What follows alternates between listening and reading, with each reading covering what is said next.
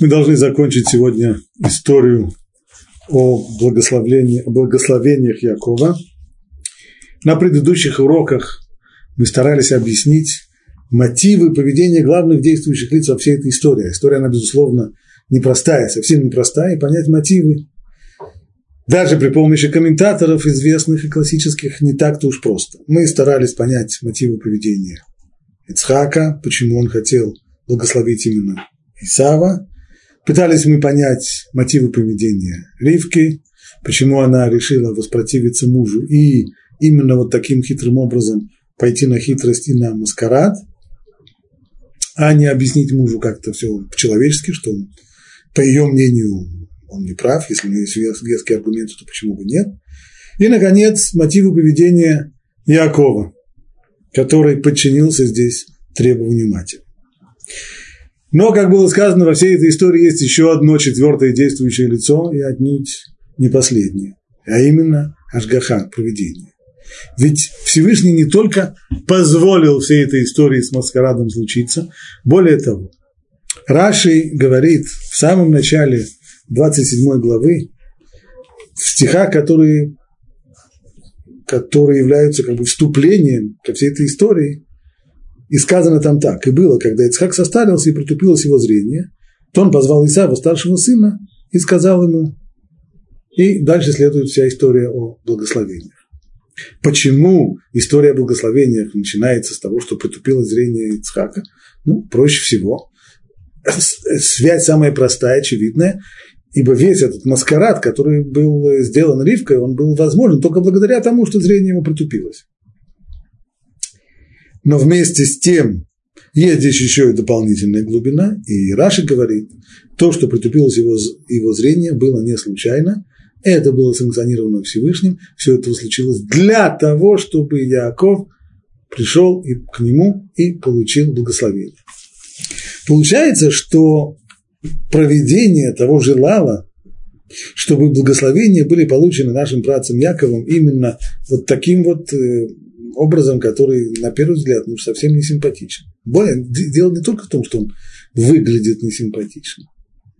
Как это видно в дальнейших главах, эта история будет преследовать нашего брата Якова еще достаточно долго. И она ему еще откликнется и припомнится не раз. Зачем же нужно это было так сделать?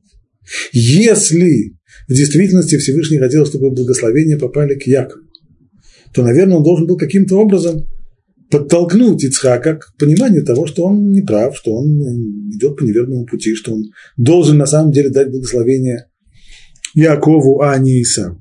Почему вместо этого Всевышний санкционировал и, и подталкивал все на то, чтобы благословения были получены вот таким вот обманным образом. Как э, сам Ицхак и говорит, в конечном итоге он это не скрывает, когда Исав заходит к нему и просит благословений, тот, то Ицхак отвечает сыну, Бахиха бемирма, пришел твой брат и хитростью получил, хитростью, обманом получил твои благословения. В чем же здесь дело?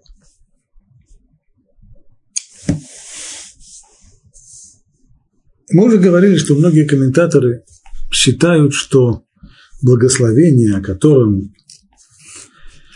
шла здесь вся борьба, это благословение материальное, то есть обеспечение брахи свыше на то, чтобы было материальное, материальные блага, материальные, материальное благополучие. Речь не идет о том, что называет Беркат Авраам, благословение Авраама, то есть передача эстафеты тому, кто будет наследником Авраама и Ицхака, и кто будет союзником Всевышнего в том союзе, который был еще заключен с Авраамом в союз между половинками, тот, кто унаследует святую землю, и от него произойдет избранный народ. Об этом речи не шло. Речь шла о материальном благополучии. Ицхак считал, что вопросы материального благополучия – это не для Якова. Он человек, э, как, который его сама называет Юшев, Уалим. Многие бы назвали его человек немножко не от мира сего то есть человек, который полностью погрузился в духовную жизнь и в духовную работу, а вот как раз Исав, человек поля, ему куда больше подходит браха на материальное благосостояние. А в дальнейшем они смогут, Исав, обладающий и физической силой, и сноровкой, и брахой, он сможет получать все эти материальные блага и делиться с этим, этими благами с, со своим братом Яковом. Ривка так не считала, она понимала, что ничего хорошего из подобного э, союза не выйдет, не получится. Горе будет Якову, если ему придется быть зависимым материально от Исава. Всевышний, безусловно, тоже хотел, чтобы Яков получил браху, чтобы он получил вот это вот обеспечение материального благосостояния. Но только если бы Всевышний раскрыл Ицхаку глаза, я не говорю здесь об улучшении его зрения, а раскрыл бы его глаза на ситуацию, на действительную природу своих сыновей. И показал, поставил бы его перед действительностью, показал бы ему, что на самом деле необходимо дать браху Якову, чтобы он не был зависим от, от благосостояния Исава, то тогда, конечно же, Ицхак дал бы браху Якову. Но как? Он бы дал ее Якову как Якову, то есть так, как он его бы воспринял, а именно человеку праведному, духовному, цельному, для которого все материальные блага будут служить основой и базой для его, духов, для его работы, для его духовной жизни. Замечательная жизнь духовной жизни, но кусок хлеба человеку нужен. И когда этот кусок хлеба приходит для того, чтобы обеспечить и дать возможность продолжать духовную жизнь, то это замечательно. Если бы браху получил Яков в таком вот виде, когда от его отец знал бы, что перед ним стоит Яков, он бы получил эту браху как человек цельный, праведный, живущий духовной жизнью, которому необходима еще и материальная основа, материальная платформа. Но ведь в дальнейшем может быть всякое. Ведь, скорее всего, у потомков Якова, среди потомков Якова будут самые разные люди. Будут те люди, которые будут идти путем Якова, которые будут жить этой духовной жизнью, для которых материальное подспорье только возможность для, для обеспечения именно жизни духовной. Но будут и другие. Будут другие люди, которые уйдут, сойдут с пути Якова, которые будут жить э, жизнью, достаточно похожей на жизнь Исава. Тогда бы никакого благословения для них бы не было. Тогда бы они остались абсолютно без средств к существованию. Вот этого Ашгаха и не хотел. Этого Всевышний не хотел. Поэтому он устроил так, что наш пратец Ицхак дает благословение своему сыну, когда он думает, что тот Исав. Кто такой Исав? Ицхак знает. Может быть, не самым лучшим образом. Мы об этом говорили, есть много доказательств в ту и в другую сторону. Знал ли Ицхак хорошо, что собой представляет его сын Исав или нет, но в общем и целом он себе представлял, что это, может быть, он не видел, что он тот уже такой действительно, такой ища диада, такой жуткий мерзавец, но, по крайней мере, то, что тот небольшой праведник, это уж точно видел. Значит, понятно, что браха ему была дана не на условии того, что он праведник, а на то, что он, как он может, чего-то он все-таки, что-то в нем хорошее есть. Есть, конечно, и в нем, Исаев, в конечном итоге он получил то же, то же самое воспитание, как, какой получил и, Яков. Значит, безусловно, есть в нем. Ну, этого не хватает, но хотя бы так. Вот такую браху получил Яков. Значит, теперь это браха, этой брахи, этого благословения хватит не только на потомков, не только на праведных потомков Якова, но и на тех, которые будут жить совсем-совсем не похожи на то, как жил их праотец Яков.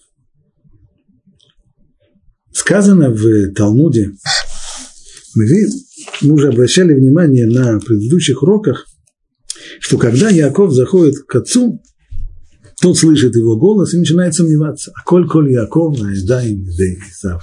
Голос, голос Якова, а вот руки-то, руки Исавовы. А как это, как это может быть? Либо это Исав, либо это Яков. И он сомневается и, переспрашивает, и говорит, ему подойди к нему, и ощупывает его. И вот только потом, когда он уже подошел, то дальше есть такая фраза. И тот подошел и поцеловал его, и он обонял запах одежды его, и благословил его, и сказал, «Гляди, запах сына моего, как запах поля, которое благословил Господь. Вот переломным моментом стало то, что он понюхал запах одежды. Апшат, самое простое элементарное понимание этого. Одежда это была действительно Исавова. Исав держал свои, свою одежду у своей матери в гардеробе, поскольку он немножко побаивался своих жен. Ну, что мы скажем, действительно, что такой был специфический запах у, у одежды, у одежды Исава. Если бы это была одежда, в которой он ходил на охоту, понятно, что эта одежда пахнет болотом, пахнет псиной, пахнет еще чем, это ясно. Но здесь речь идет про, про наоборот, про самую парадную одежду, самую, самую лучшую его одежду, которую он хранил у мамы. Свои охотничьи сапоги он не хранил у мамы. Так что здесь был такой, что здесь был за такой запах, и какие здесь, уж, уж такие здесь были запахи, что можно было по ним решить, что это одежда Исава, и, а, не, а не Якова. В чем здесь штука? Это сказано в Талмуде по поводу этого стиха. И обонял он запах его одежды, ваярах, реах, бгадав, альтикри бгадав, эла богдав. Ты читаешь здесь не бгадав его одежды, а богдав его изменников, его ренегатов. Слово «бегет» вообще действительно оно созвучно, не просто созвучно, это, очевидно, один корень, не случайно, со словом «богет» – изменник. Почему так? Одежда – это то, что скрывает человека. При помощи одежды человек может устроить маскарад. Кто, кто такой вообще изменник? То же самое. Изменник – это человек, который, он представляется нам как друг, а на самом деле в глубине души затаившийся враг. Нечто подобное делает одежда. При помощи нее человек может обманывать. Скажем, гражданский человек оденется в э, военный мундир, и мы будем думать, что он военный. Или наоборот, военный человек переоденется в гражданскую одежду, или, скажем, полицейский, который будет устраивать нам засаду на, на шоссе, переоденется в гражданскую одежду, спрячет свой мундир, и мы будем думать, что он гражданский, проедем мимо него, мимо него забыв э, снять ногу с газа. Это одежда. Одежда – это то, что скрывает внутреннюю суть. Запах, само понятие запах, оно говорит о, о сути человека. Как известный мидраж, то, что я сейчас говорю, это не мои собственные мысли, это приблизительное изложение того, что написано у Репсим Хабунин из Пшиски. Запах. Вот э, в Сукот сказано в Торе, что нужно взять букет из четырех видов растений, и там присутствует мирт. И мудрецы говорят, один из них почему мирт? Мирт, он олицетворяет праведников. Ибо именно вот тот запах, то благоухание, которое есть у этого кустика, оно как раз и подходит людям праведным. У них есть, по крайней мере, есть у них э, добрые дела, стало быть, запах – это характеристика в какой-то степени здесь человека, его, его сути. Получается таким образом следующее. Ицхак попросил своего сына, который стоял перед ним, он сомневается, Исав это или нет, вроде как говорит тот Исав, но сомневается. Подойди ко мне. И обонял запах его одежды. Говорят мудрецы, ты не читай здесь одежды, читай здесь изменников, преступников. Почему?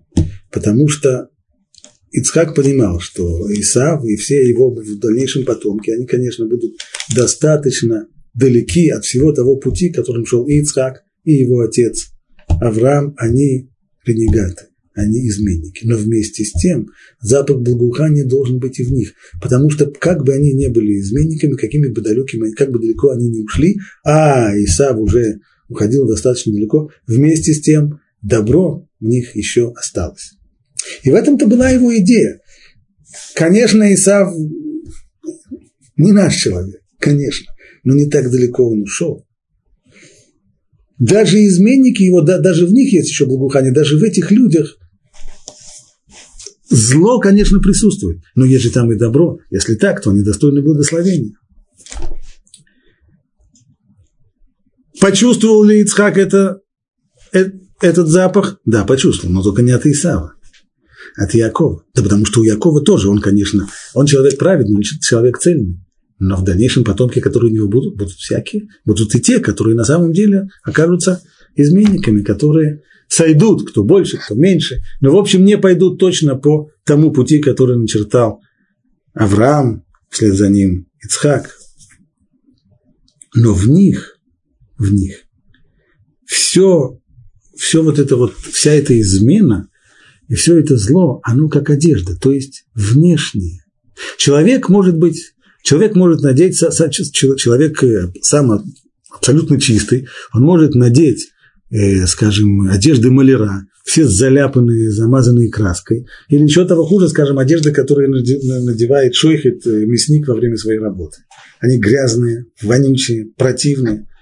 Но это не сам человек. От его, от его робы, от его рабочих одежд, одежд, конечно, воняет. Но он сам совершенно другой. Эта одежда о нем самом ничего еще не говорит. То, что он весь замазанный и замурзанный.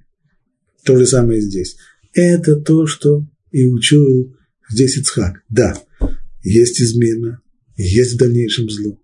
Но на самом деле все это внешнее, поверхностное. А внутренняя суть глубокая, она цельная, она чистая. И грязь, которая будет, она останется грязью всегда внешней. Подобно тому, как говорят мудрецы, что если, э, если алмаз уронить даже в отхожее место, то при всем при том он останется алмазом. Только что почистить надо, помыть его надо. Но, но, но, но он не перестанет быть алмазом. То же самое здесь. Это то, что он почувствовал, почувствовал в Якове. Он думал и надеялся, что это может быть и в Исаве. Было в Исаве какое-то доброе начало? Конечно, было. Можно было почувствовать благоухание и от Исава. Да. И мы знаем, что в дальнейшем от Исава некоторые э, его потомки они сделали гиюр и присоединились к еврейскому народу, и среди них даже очень известный э, переводчик Торы Акива, Ункилус, э, тот же даже Раби Акива, крупнейший из мудрецов Талмуда. Все они были по происхождению эдомитянами, потомками Исава. Но все они присоединились к еврейскому народу. Почему? Потому что все-таки было в них и доброе начало тоже. Только что. Ицхак думал, что это может быть и внутри, в рамках самого, без присоединения к Якову, в рамках потомство Исава. Вот этого быть не могло. Никак. Оторваться от корня Исава, присоединиться к, к к, к Якову, это да, присоединиться, присоединиться к Якову Израилю, это получится. Но в рамках Исава никак не будет. Это, видимо, Ривка это понимала. Поэтому она и устроила этот маскарад.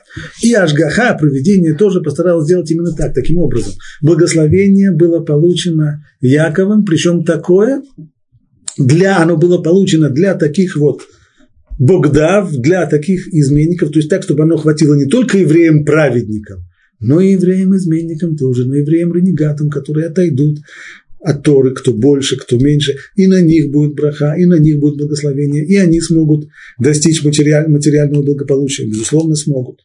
Это получится только одно условие, что в них, и только почему это пройдет, потому что они как бгадав, ваярах бгадав, их одежды, потому что для них все это зло, и все, все, вся дрянь, она остается только внешней, наносной, не затрагивая внутренней сути. Внутренняя суть остается цельность сыновей Якова. Так объяснил Репсимха Бунин из Пшицкий, почему Всевышний хотел, чтобы благословения были получены именно вот таким вот образом, обманным путем.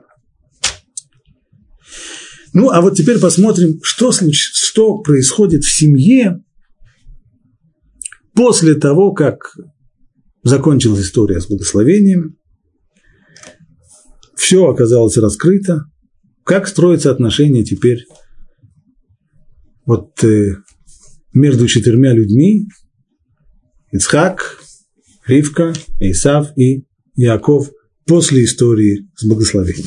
Я обращаюсь к тексту.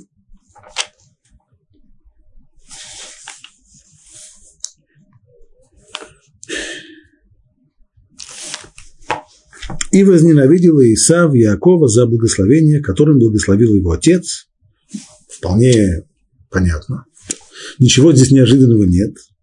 И сказал Исав в сердце своем, то есть это то, что он подумал, наступят дни скорби по отцу моему, и я убью Якова, моего брата.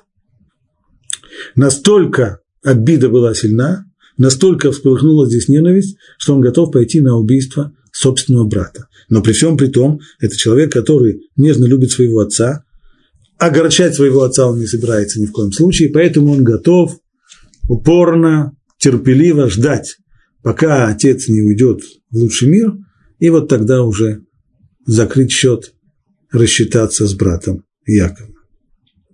И сообщены были Ривке слова Исава, старшего его сына. Эти планы не остались в тайне, Ривка о них узнала, и она послала и позвала Якова, младшего своего сына, и сказала ему. Обратим внимание здесь на то, что Тора подчеркивает.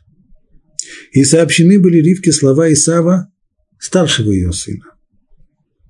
И она послала и призвала Якова, младшего своего сына. Для чего Тора подчеркивает? А мы что, до сих пор не знали? Мы знали, что хотя это были близнецы, но первым родился Исав, значит, он хотя бы на несколько минут старше, он старше, а Яков младше. Зачем Тора это подчеркивает еще раз? Все это нам уже хорошо известно.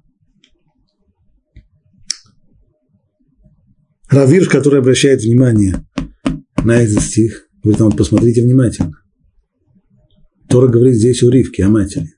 После всего, что произошло, при всем при том, что она толкнула Якова на маскарад, на то, чтобы похитить благословение у Исава, при всем при том для нее, для матери, Исав остался старшим сыном, а Яков остался младшим сыном. Их отношения, с, точки, с ее точки зрения, отношения в семье должны были остаться как и прежде. Исав старший сын, Яков младший сын. Он не должен, Яков не должен теперь, так она видит, использовать полученные э, благословения, полученный брахот для того, чтобы каким-то образом поставить себя над Исавом. Ничего не изменилось. Все эти браходы – это вопрос совершенно не не имеющий никакого отношения к тому, как будут строиться конкретные отношения между двумя людьми. Получил брахот, получил благословение, чтобы было у него в дальнейшем и у его потомков были, были материальные блага. Замечательно. Все это не за счет. Во-первых, это не за счет Исава. Это первое. Во-вторых, отношение к нему должно быть как к старшему брату. Ривка сама не, она, безусловно, никоим образом, и мы не видим в ее поведении зла на старшего сына Исава. Исав замышляет убить Якова. Но всю эту обиду и затаенную эту злость она понимает. Она не ожидает никоим образом, что Исав поведет себя по-другому. Вполне можно понять. Она знает, она сама причинила ему, своему старшему сыну, эту боль, и вполне понимает, что обида здесь нанесена очень сильная, и можно ждать э, самых-самых резких самого резкого поведения с точки зрения Иса. Снова мы видим, что перед нами не просто сказать, семейная ссора, ведь обычный человек, который сделал подлость другому человеку, обманул его, обогнул его, опередил его. Такой человек – это совершенно естественное человеческое поведение. Он старается оправдать свою подлость, а каким образом он оправдывает подлость, совершенную им по отношению к другому человеку? Он начинает злиться на другого человека, искать в нем пороки, искать в его поведении эту гадость для того, чтобы оправдать свое поведение. А как же еще можно? Чего этого легко не делать? Абсолютно. Есть совершенно понятное поведение Исава. Она, она, она, она не злится на него, она не ищет оправданий тому, что она делала. Она, она знает, что то, что она сделала, было правильно. Она абсолютно уверена в правильности своего поведения. Но вместе с тем, по отношению к Исаву, у нее нет никаких претензий. А что можно еще ожидать в данном случае? Единственное, что, что понятно, нужно предотвратить, предотвратить продолжение ссоры, чтобы не дошло действительно до кровопролития. И сообщены были Ривке слова Исава, старшего ее сына, и она послала и призвала Якова, младшего своего сына, и сказала ему, вот Исав, брат твой, тешится намерением убить тебя. Теперь же, сын мой, послушайся голоса моего, встань и беги к Лавану, моему брату, в Харан.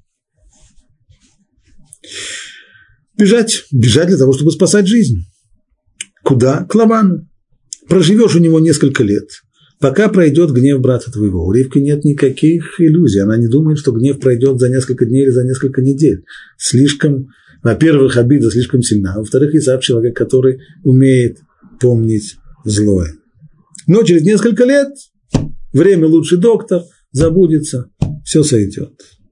Пока отвратится гнев твоего брата от тебя, и он забудет, что ты ему сделал. Вот тогда я пошлю и возьму тебя оттуда. Зачем же мне терять вас обоих в один день?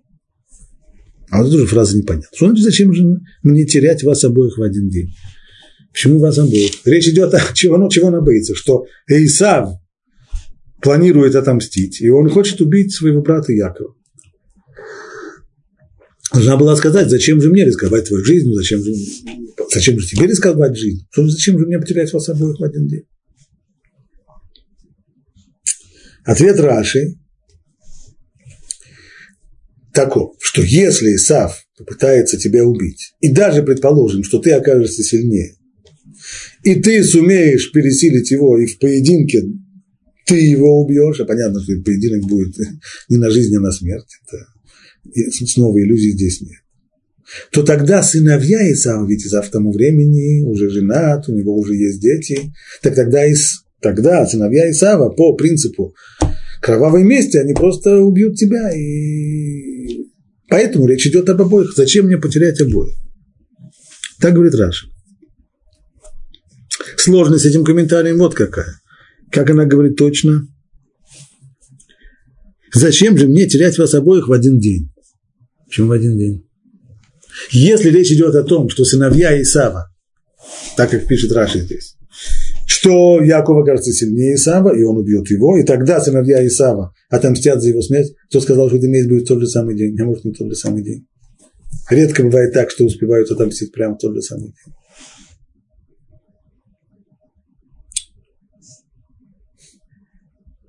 Некоторые говорят, вас обоих имеется в виду вот что, вас обоих не, вас обоих братьев, двух моих сыновей. Имеется в виду, что если Исав убьет тебя в тот же самый день, когда умрет Ицхак, то тогда я потеряю вас обоих, то есть и своего мужа, и своего сына в один и тот же день. Тоже, кто сказал, что Исав так уж прямо нетерпеливый, он человек терпеливый, он охотник. Охотник – это человек, который должен поджидать свою жертву долго-долго и терпеливо выстаивать в кустах. Поэтому сказать, что уже он будет такой нетерпеливый, что прямо в первый, в тот же самый день, когда отец умрет, в тот же самый день он пришит своего брата Якова. Может быть, но... А есть еще один любопытный комментарий, третий. Речь идет о двух братьях. Я говорю следующую вещь. Неважно, кто из вас, если дело дойдет до, до боя, если дело дойдет до поединка, то кто бы здесь не победил, неважно. Одного сына я потеряю, потому что он будет убитым. Второго сына я потеряю, потому что он будет убийцей моего другого сына. Я потеряю вас обоих. Одного физически, другого. Снова мы видим отношение Ривки к своим, своим сыновьям. И сказала Ривка Ицхаку, надоела мне жизнь из-за дочерей хетов.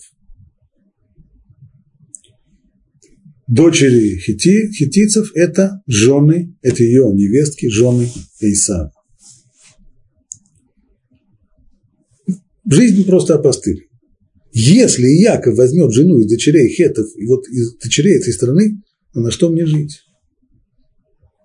Интересно, вместо того, чтобы прийти к мужу и сказать, что есть проблема в результате того, что произошло, в результате этого скандала,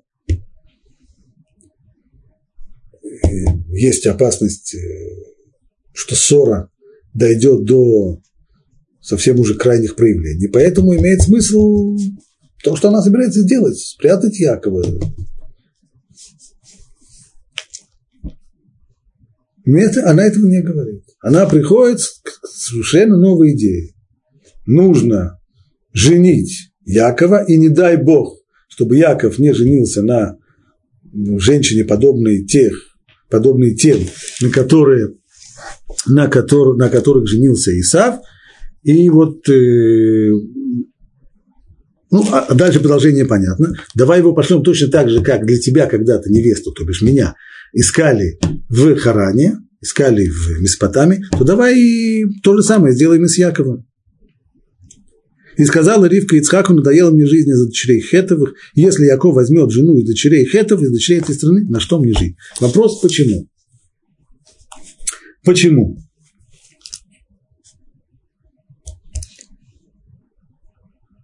Самое простое объяснение, оно вот какое.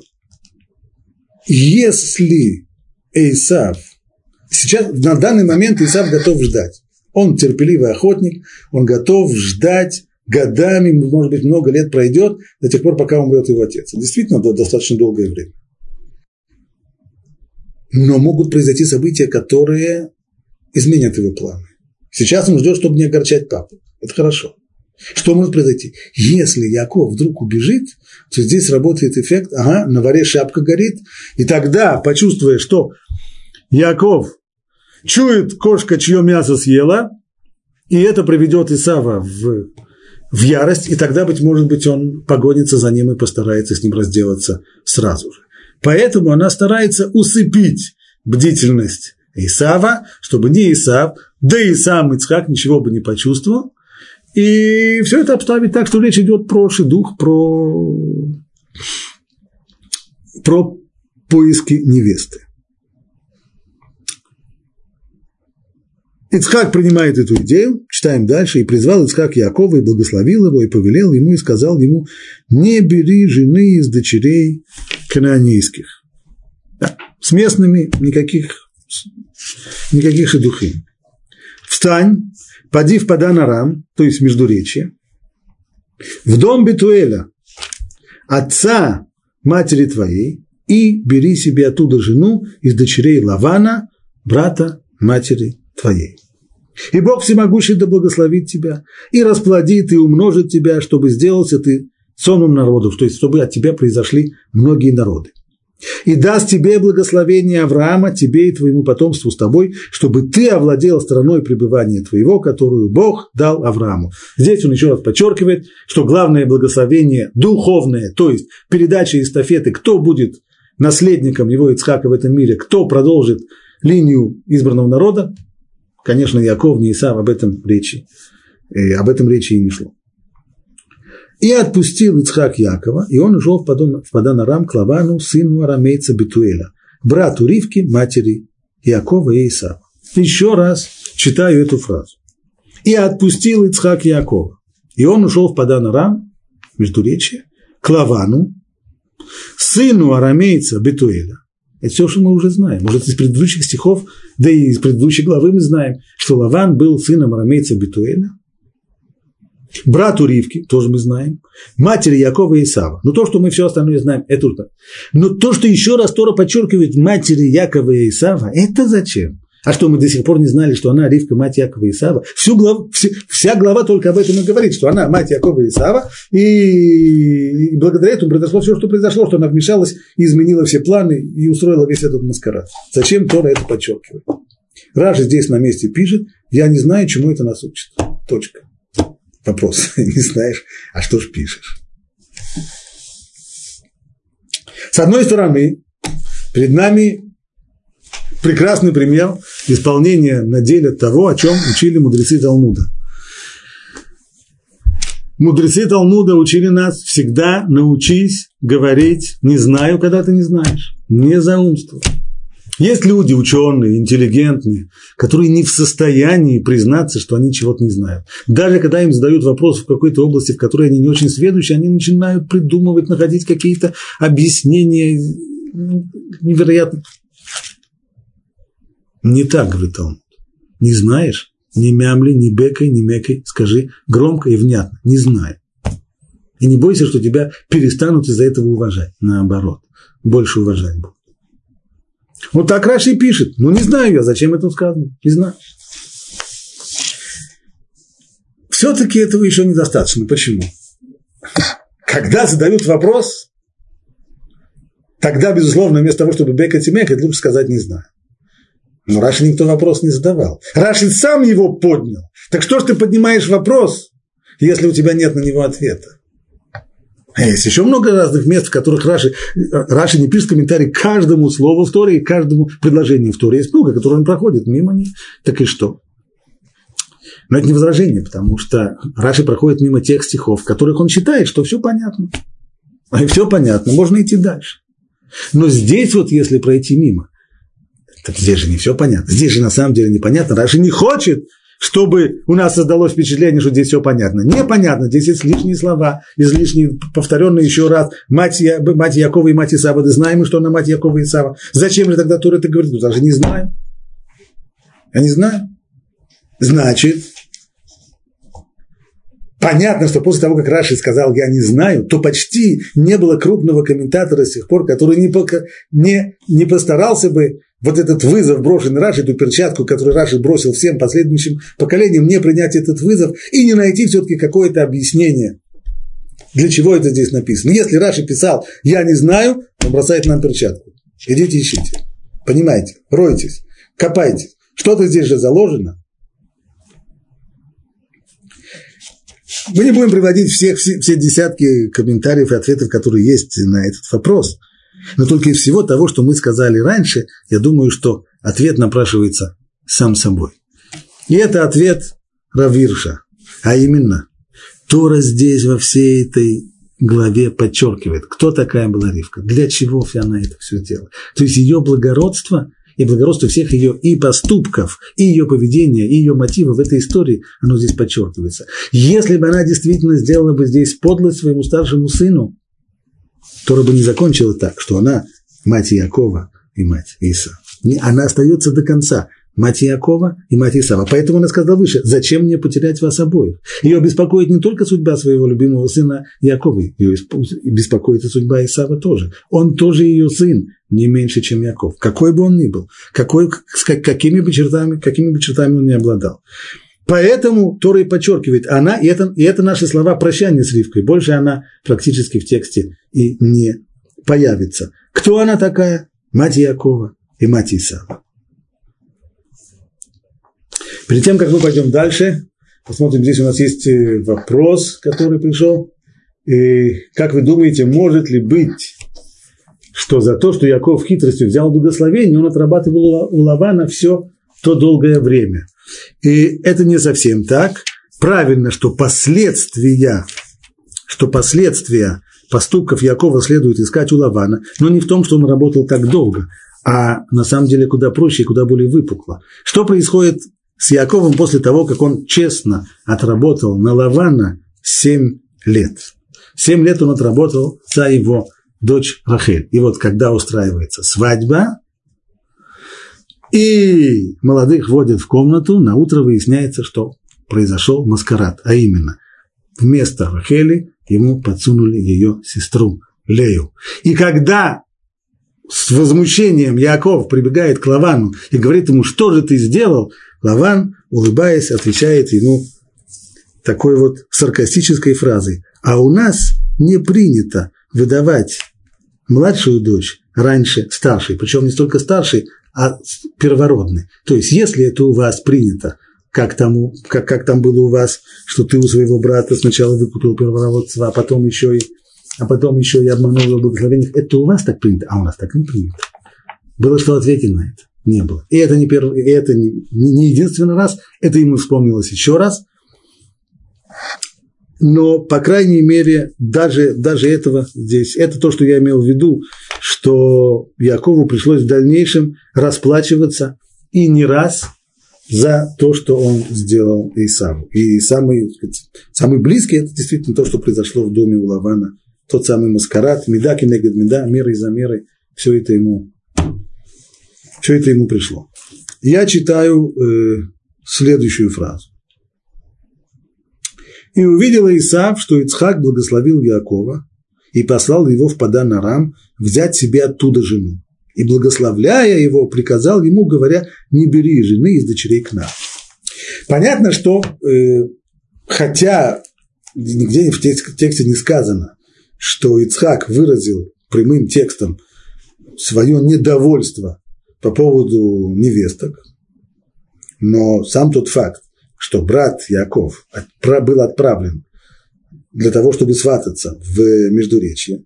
И при этом не просто так, а ему еще наказали, чтобы ты не брал дочерей Кнана. Понятно, что в этом было выражение косвенное, но выражение крайнего неудовольствия э, браком Исава и его женами, двумя женами. Что он еще услышал Исав?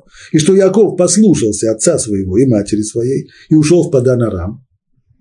То есть Исав здесь принял все за чистую монету, что действительно Яков не убегает от него, а просто идет искать себе невесту. И увидел Исав, то есть Исав понимает, что дочери Кнаана противны Ицхаку его отцу. Ну и что нужно было бы сделать в этой ситуации? Если уж так, если тебе так важно мнение отца, то ты должен обратиться к своим женам и сказать, «Э, вы извините, но будем разводиться. Этого Исав не делает. Ты пошел, Исав, к Ишмаэлю и взял Махлад, дочь Ишмаэля, сына Авраама, сестру Невайота, сверх своих жен себе в жены. Подчеркиваю, Тора сверх своих жен. Он не развелся с предыдущими двумя женами, взял третью жену. Третья жена должна папе понравиться. Почему? Они не кнанейские, они не местные, они родственники. Яков пошел к Лавану, к родственнику брать себе. Я тоже пошел к родственнику, к другому, поближе, к Ишмаэлу.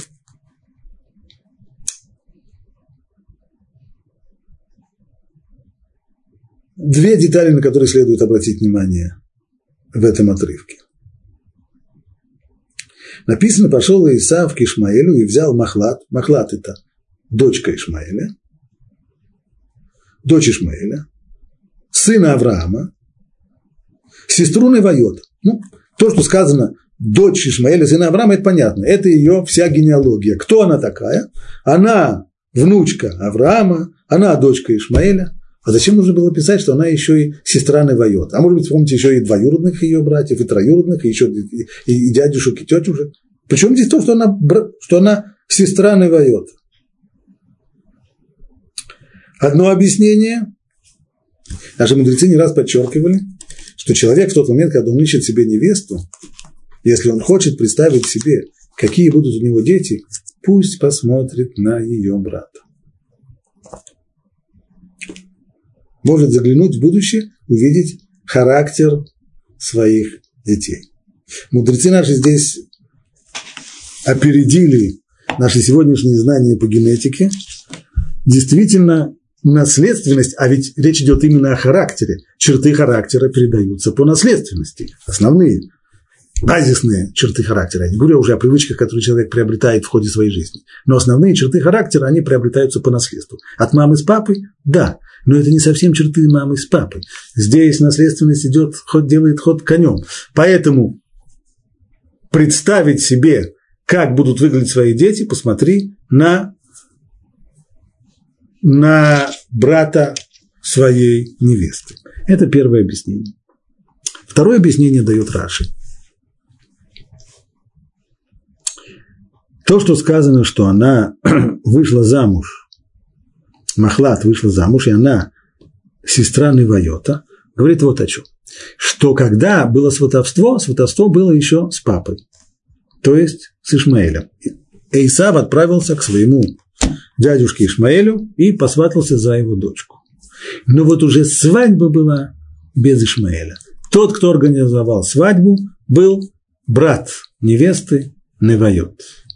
Значит, Ишмаэль умер в это время, не дожил. Почему это нам важно знать? Для хронологии. Здесь мы получили некоторую дату, благодаря которой мы сможем выстроить все остальные, э, всю остальную хронологическую линию. Сколько лет было Ишмаэлю, когда он умер? Ему было 137 лет. Это сказано в э, конце предыдущей главы. 137 лет. Сколько было в это время, сколько лет, какого возраста был Яков? Ведь это самое время, когда Яков уходит из дома в Междуречье к Лавану. Яков родился, когда его отец Ицхак был 60 лет. А Ицхак был на 13 лет, точнее на 14 лет э, младше, чем, чем Ишмаэль. Получается, что если Ишмаэлю, значит, когда, сколько лет было Ишмаэлю, когда родился Яков, ему было 60 и еще 14, 74 года. Если он умирает 137 лет, то получается, что в этот самый момент, когда он умер, а Яков выходит к Лавану, ему 63, получается 137 минус 74, ему 63 года. Почему это для нас важно? Потому что в дальнейшем, когда Раши и, наши мудрецы в Талмуде подсчитывают все остальные даты, то получается небольшой недочет. А именно, мы считаем все даты в дальнейшем жизни Якова, а есть у нас конечные его даты, когда он уже приходит глубоким стариком в Египет, к Йосефу. Ему было тогда 130 лет, и когда мы выстраиваем все-все-все события его жизни, у нас получается лишних где-то 14 лет, которые непонятно куда, каким образом они возникли. Плохо, когда не хватает лет, так, но в данном случае обратная, обратная проблема. Если лишних 14 лет, все вроде укладывается, Тора рассказывает о том, все, что происходило, но 14 лет есть черная дыра, совершенно непонятная, откуда взявшаяся. Говорят наши мудрецы, а это не случайно, дело вот в чем. Здесь сказано, что он отправился, Ицхак посылает его в Паданара. Да. Для того, чтобы найти себе невесту. Да. И он собирается исполнить волю своего папы. Да.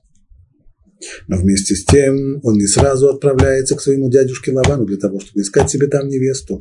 Он по дороге отправляется к мудрецам того времени, еще живы Шем и Эвер, мудрецы, которые держали традицию еще до появления Авраама и до его открытия, до того, как Авраам пришел к вере. И он отправляется к ним туда для того, чтобы изучать у них Тору учения Бога. И только по прошествии 14 лет, только по прошествии 14 лет Яков отправляется к Исаву и уже тогда начинает заниматься конкретно решением своей, э,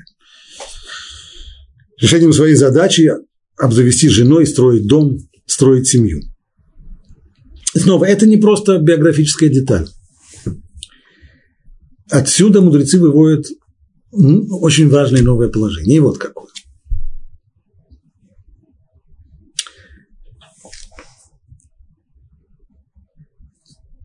Если посчитать то время, те годы, которые провел Яков вне дома отца, у Лавана, и в дальнейшем, когда он уже вернулся от Лавана, но еще не вернулся сразу в дом к отцу, то получится 22 года, которые он не был дома. Он работал 7 лет за Рахель, 7 лет дополнительных потом из-за того, что его обманули 14 лет, потом он работал 6 лет за скот, который он э, наработал у Лавана, и затем еще больше полутора лет, около двух лет провел в пути.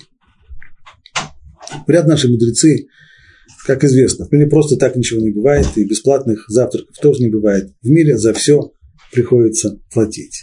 И за то, что, как то, что мы говорили, и то, что он доставил страдания и огорчения своему брату Исаву, и за это ему пришлось платить, но и за то, что он не был в доме отца 22 года, и не заповедь почитания родителей не исполнял, не ухаживал, не помогал своим родителям на протяжении 22 лет, это тоже не прошло для него бесследно. Хотя, понятно, ему нужно было уходить, и, ну, вместе с тем. Как, где это сказалось? То, что у него самого, его любимый сын Якова, Йосеф, тоже отсутствовал из дома 22 года при других совершенно обстоятельствах, будучи проданным в рабство в Египет, но 22 и здесь 22. Все очень хорошо, все очень замечательно. Но, как мы сказали, Яков был вне дома не 22 года, а 36 лет. Есть еще 14 лет, которые он пробыл, учась у Шема и у Эвера, изучая у них Тору. Отсюда мы делаем вывод, что за эти 14 лет он никакого наказания не понес. Здесь мера за мерой не сработала. Отсюда делает Талмуд. Талмуд следующий вывод. Если человек, молодой человек, хочет изучать Туру, и ему кажется, что в городе, в котором он живет, его шансы на успех в учебе не так хороши. А вот говорят, что в другом городе там есть Ишива, в которой он может очень даже преуспеть. По крайней мере, ему так кажется, что он в другом городе, где есть такая Ишива, он преуспеет больше, чем в том городе, в котором он живет. Имеет ли право этот молодой человек бросить своего отца и свою мать, своих родителей, и, несмотря на их протесты и возражения, отправиться изучать то? С одной стороны, человек обязан почитать своих родителей, мать и отца. Как в дальнейшем Тора скажет Кабеда Тавиха и Меха, уважай своих, почитай свою мать и своего отца. И почитать не значит на уровне «я тебя уважаю, ты меня уважаешь». Имеется в виду э, заботиться об их, э, об их нуждах. А с другой стороны, есть обязанность изучать Тору, и понятно, что нужно сделать это наилучшим образом, то есть стараться учиться в таком месте, где будет наибольший успех в учебе. Так каким образом разрешается этот конфликт между этой заповедь и этой заповедь? И в данном случае невозможно их э, выполнить вместе. Хорошо, конечно, когда можно делать и то, и другое. Лучше быть богатым, но здоровым, чем бедным, но больным. Но это не всегда получается. Если есть конфликт, как из него выходить? Так вот здесь, на основе всего того, что мы сейчас сделали этот подсчет, и Тора, Тора подсчитала нам, отсюда мудрецы и делают вывод. Стало быть, имеет право молодой человек отправиться учиться в другой город, несмотря на протесты своих родителей. Точно так же, как здесь, Якову, с него не взыскалось за те 14 лет, когда он не был дома, а изучал Тору. То, что он уже был в дальнейшем в доме Лавана, все это зачлось год за год, он получил сполна. За это нет.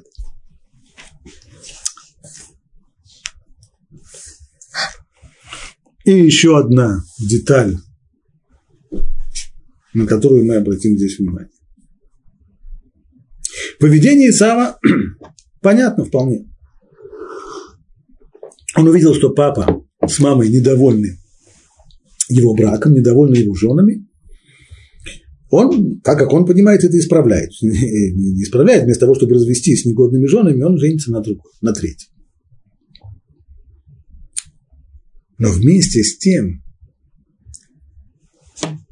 на втором плане событий, это не просто разрешение конфликта по поводу невесток э, с родителями. Здесь есть вещи более глубокие. Яков начинается с того, что увидел и увидел Исав, что Ицхак благословил Якова, он дал ему благословение какое? Сказали, передача эстафеты, а именно, ты будешь наследником, тебе придет Перкат Авраам, благословение Авраама, ты унаследуешь землю Израиля, ты в дальнейшем, от тебя произойдет народ Израиля, ты получишь Тору, ты. Как было сказано еще Аврааму, кибе Ицхак и Карел и Хазера, ибо в Ицхаке наречется тебе потомство. В Ицхаке не весь Ицхак, не все потомство Ицхака войдет вот в этот в брит войдет в союз со Всевышним, а только часть. Ну, вот теперь жребий пал, жребий брошен, понятно кто, Яков, а не Исав. Что же делает Исав? Сейчас Яков идет навстречу к осуществлению своей главной миссии. До сих пор он сидел в шатрах, э, сидел у себя дома в шатрах, что-то там изучал. Теперь он вообще отправился еще к, к Шему и Эверу учиться, а потом он пойдет делать самое главное, а именно создавать семью и таким образом закладывать основу еврейскому народу, который потом унаследует страну Израиля. Можно еще как-то это помешать. Отменить это невозможно. Помешать, быть может. Помешать в плане попытаться сделать препятствие, поставить препятствие. И вот что Исав делает. Он заключает союз, в данном случае кровный союз, семейный союз с Ишмаэлем. Если мы помним, Ишмаэль, основоположник, он прародитель арабского народа. И когда говорят об Ишмаэле, имеют в виду обычно именно арабскую культуру и ислам. Исав в нем видят родоначальника европейских христианских народов. И вот в тот момент, когда Яков отправляется для того, чтобы построить свою семью построить, заложить основы народа, который в дальнейшем наследует страну Израиля, в этот момент Исав и Ишмаэль соединяются вместе. Они вообще-то друг друга, мягко говоря, не любят. Совсем-совсем не любят. Но как только речь идет о том, чтобы остановить Якова, о том, чтобы остановить его на пути к созданию народа и овладеванию Эрец Израиль, вот здесь вот их интересы совпадают. Трудно удержаться от аналогии современности. Очень любопытная вещь. Христианские народы, известно, что в Иерусалиме есть святые места, но и святые места, как бы город, в котором есть святые места для трех религий, для иудаизма, для ислама и для, и для христиан. Любопытно, что в самом главном вопросе, в, в столкновении между, между евреями и между между иудаизмом, между исламом, между евреями, между арабами, христиане традиционно всегда поддерживают в данном случае арабов. Казалось бы, почему? У них же есть свои собственные претензии на, на, на святые места и на Иерусалим. Почему бы не сказать, а, а, а, а мы что здесь, он, он у нас тоже? В конфликте между, между евреями между, и между арабами, между иудаизмом и исламом христиане поддерживают именно их. Странная вещь, безусловно, очень странная. А основы все заложены еще здесь, в этом самом союзе между Ишмаэлем и между Исавом. Суть этого союза между двумя совсем не любящими друг друга людьми и силами в том, чтобы попытаться остановить, помешать, помешать Якову. Сказали, предотвратить это невозможно, это уже решено, жребий брошен. Но помешать, помешать можно. Что они и делают с попеременным успеха. Здесь мы заканчиваем главу Толдот, и на следующем уроке мы уже перейдем к главе Ваейце, но это уже в следующий раз.